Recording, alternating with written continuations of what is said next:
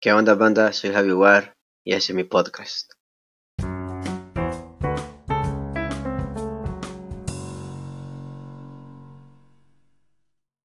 ¿Qué pedo banda? Soy Javi War y estamos en un nuevo episodio aquí en el programa de Javi War 6. Eh, seguimos en la misma sección de Artist Interview y pues esta vez no me traje ningún músico, sino que nos trajimos a un seguidor estratégico, loco. Estamos hablando de Mike de Sketchy, bro.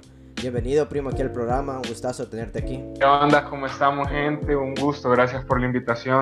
Ya, primo, usted sabe que el talento que usted tiene es bien difícil tenerlo. Vos me puedes decir más que nadie si el talento lo tenés desde que naciste o lo fuiste desarrollando. Pues mira, fíjate que desde pequeño a mí siempre me ha gustado ilustrar, siempre me ha gustado dibujar un montón, pero no siempre fui como bueno lo que, lo que pasa es que cuando yo siento que, que naces como con una parte del, talento, por así decirlo, y ya si vos lo explotás, depende de vos, depende de vos. O sea, no, no, no es como que ah, naciste con eso y siempre vas a ser crack. Yo creo que depende de vos trabajarlo. Sí, sí, la verdad que tenés razón con lo que estás diciendo, porque, o sea, si te gustó algo, tenés que trabajar por ello. Ahora, como segunda pregunta, ¿por qué te pusiste de Sketchy. O sea, Mike creo que sí viene de tu nombre, pero de Sketchy, ¿por qué? ¿Cómo nació ese acá? Eh, bueno, sí, Mike es por, porque me llamo Miguel, pero el de Sketchy porque, bueno, en, inglés sketchy es como raro, como peligroso, como una, una situación un poco dudosa, por así decirlo. Y todos mis compañeros eh, decían que yo era bien sketchy por, porque les contaba anécdotas de cosas que me pasaban, situaciones en las que, las que estaba, que ellos, ellos decían como, puya, este brother se pudo haber muerto o algo así. Entonces me empezaron a decir que era bien sketchy y de ahí surgió Mike de Sketchy. ¿Y cómo lo acoplas vos a tu talento que estás realizando actualmente? No lo acoplo como de una forma directa, no es como que mi, mi, mi seudónimo vaya directamente enlazado con mi estilo ilustrativo o de repente con algunos de los trabajos que, que me ha tocado hacer para otros artistas, pero siento que, que sí es como una forma de que también va esto de con el sketch, el sketch del bocetaje y todo eso enlazado. Quizás así es como, como lo veo más y aparte que a mí siempre me ha gustado el, el graffiti y, todo eso, entonces siento que Sketch es un nombre bien, como de grafitero, no sé. O sea, te lo querés, querías tener como una K así tipo al urbano. Exacto. Y yo trato, o sea, mi, mi, en, en, mi art, en mi estilo, en mi estilo ilustrativo, yo he tomado bastantes referencias el estilo urbano. Perfecto. Eh, aparte de diseñador estratégico, ¿tenés otros planes aparte o te querés dedicar full a lo que estás haciendo? Sí, tengo, tengo un par de, de proyectos eh, que ahorita están como en stand-by. Eh, ahorita estamos con unos socios estamos ya viendo de, lanzar una, poco una, una, marca de ropa, streetwear. Eh, lo que queremos es que tener una, una marca así de verdad 100% salvadoreña enfoque en lo urbano más que todo. También tenía planes de, de, sacar música. Lastimosamente por lo del coronavirus ya no pude ir a grabar, pero ahí está. Ya, o sea, básicamente ya está solo ir a grabarlo. Y con la ilustración nada más, trabajar, poder ayudar a artistas salvadoreños que estén sacando música y yo, yo poder ayudarles con las portadas de sus canciones. Sí, a huevo, como dato personal, Mike es el diseñador de nuestra mascota de Kill Skill. Buenísima mierda lo que se echó. Aparte, también es el diseñador de, de nuestra nueva merch en, dentro de la liga, que también quedó de putísima madre. Aquí en público te doy gracias, primo, por ese talentazo que te manejas. No, gracias a ustedes por darme la oportunidad de, de diseñarles ahí la merch. Y quedó de buenísima, te cuento, porque hasta el momento se están vendiendo y de puta madre, la verdad. Eh, contame ahí, Mike, o sea, aparte como de diseñador, me estás contando que también estás en el ámbito del freestyle. ¿Cómo te va en, ese, en esa rama? O sea, ¿cómo conociste esa rama del freestyle, esa parte de la cultura? ¿Cómo llegaste ahí? El freestyle llegué de a poco, o sea, practicando llegué prácticamente. Eh, no tengo mucho de practicarlo y no tengo mucho de consumirlo. Fue gracias a, a Berserker, un shout out para Berserker. Estábamos hablando y yo le dije, mira, me gusta esto un montón. Y me dice, ah, es que yo, yo de vez en cuando voy a hacer free. Yo le dije, hey, llévame un día. Y un día me llevó y me pudrió todo, o sea, me, me encantó, ya empecé a hacer. No, soy por cerca top 10, pero ahí voy practicando siempre y tratando, tratando de dar, dar batalla. Me llega porque aparte de tu talento que tenés de diseñar, también quisiste ver otras, otra, otro tipo de talentos, lo que es va el freestyle. Y eso es súper bueno porque, pues sí, nunca es tarde para aprender algo nuevo, ¿no? Pero volviendo al diseño, tengo una duda. O sea, cada vez que vos tenés algo en mente o cómo se te ocurren las ideas para comenzar a diseñar o sea, desde cero. Ah, fíjate que esto, esto es bien curioso porque casualmente la otra vez estaba leyendo que existen diferentes tipos de creatividad. La mía es una que yo puedo estar comiendo y veo y pasa algo, o sea, puede, digamos que pasa un insecto, veo el insecto y el insecto, boom, me inspiró a crear un personaje o una textura. Veces yo estoy durmiendo y en, o sea, en mis sueños veo, digamos, un diseño de una camisa o, veo un personaje todo raro y me levanto inmediatamente, lo anoto o, lo dejo guardadito ahí en, mi cerebro y al día siguiente inmediatamente es a, a, a bucetar, a que se parezca lo más como yo lo vi en el sueño o en el momento que, yo, que, que, a mí se me, se me, ocurrió y se me vino a la mente. Me llega. Entonces, vos los diseños, primeramente, ¿los dibujás en papel o directamente lo haces digital? No, en papel siempre, siempre, muy rara vez me tiro un freehand en, en computadora. Eh, la mayoría de veces prefiero, prefiero plasmarlo primero en papel para tener la idea más clara y ya después solo pasarlo a la computadora. Se me hace más fácil.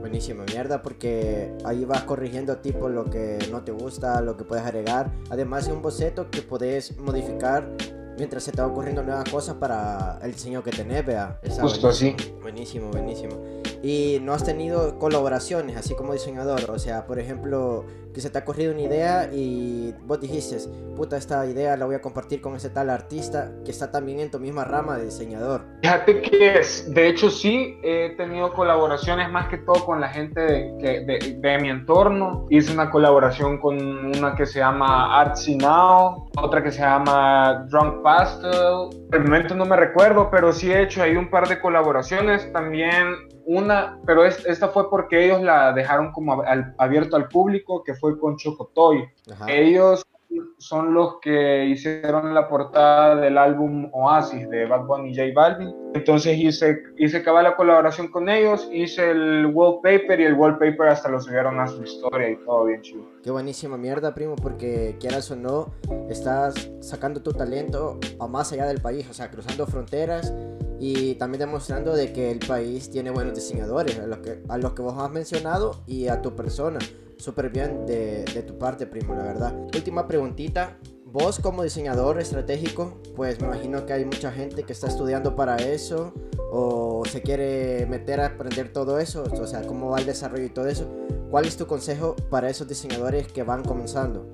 Hay algo que, hay varias dudas que surgen siempre para un diseñador, hay un montón de, de dualidades. Una de esas es, vos empezás el primer ciclo y vos ya querés tener tu estilo un, un, estilo ilustrativo, un estilo de diseñar, porque al final en esto todos tienen un estilo diferente. Entonces lo que yo le puedo decir a estas generaciones que vienen de diseñadores, de ilustradores, lo que sea, que nunca vas a tener un estilo final, siempre puedes ir mejorando tu estilo. Para empezar a encontrar tu estilo tenés que ver qué es lo que te gusta, tenés que buscar ilustradores que te gusten, diseñadores que te gusten, ver qué podrías mejorar de su trabajo, o qué te pueden abonar ellos para tu trabajo y a partir de ahí vos empezar a trabajar en lo tuyo.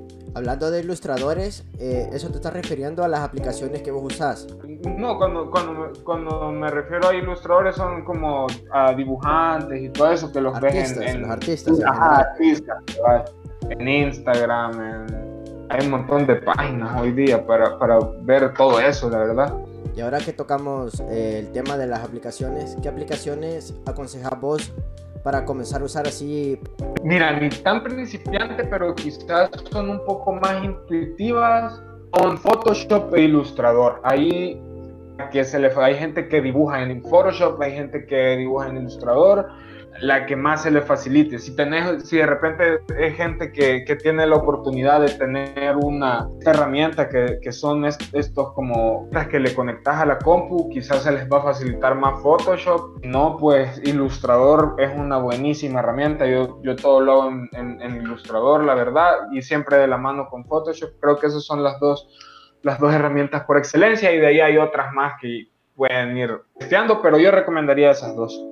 Qué buenísimo, primo, la verdad, porque imagino que hay bastante gente que comienza en eso y anda buscando aplicaciones que, o sea, prácticamente no se le complica demasiado, por lo mismo que son principiantes y pues necesitan algo, si te vas desde cero, siento que no te hallas en el programa, porque son bien, son programas bien complejos. Sí, correcto, son súper, o sea, son súper complejos. Lo que pasa es que, mira, los, los, los empezás a usar y, y podés aprender a usarlos vos solo sin ningún problema la cosa es que lo que vos vas a aprender a hacer vos solo es la superficie nada más de lo que te puede dar el programa. Son programas súper amplios, son súper amplios.